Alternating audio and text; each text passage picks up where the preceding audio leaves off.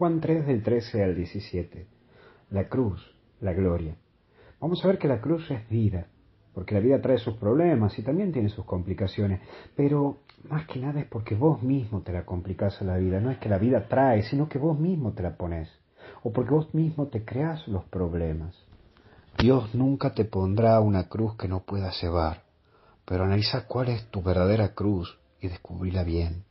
No generes cruces que no son y tampoco te inventes cruces que no existen. Cuando aprendas ello, sabrás cuál es verdaderamente tu cruz. Y ese es tu camino, analizar y ver. Pero también la cruz como paso. Y nuestra vida no es una cruz, en nuestra vida hay un paso por la cruz, que no es lo mismo, pero que te lleva a la resurrección. Porque estás llamado a caminar en la vida y la vida es dinámica, no estática. No siempre es lo mismo. Todo va cambiando y el tiempo tiene mucho que ver. No creas que tu vida es una cruz. Los momentos duros pasan, aparecen, están y pasarán y dejan aprendizaje. La cruz es un paso a la vida y de vos depende disfrutar de la vida y no quedándote llorando en la cruz o por una cruz. Y por último, la cruz es amor, sacrificio, significa hacer algo sagrado.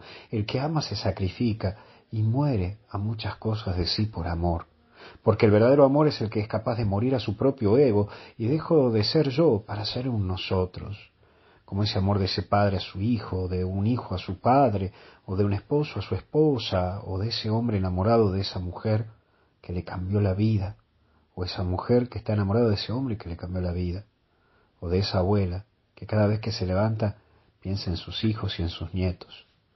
La clave está allí, morir para vivir.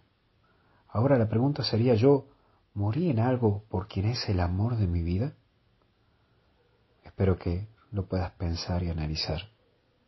Que Dios te bendiga y te acompañe en el nombre del Padre, del Hijo y del Espíritu Santo.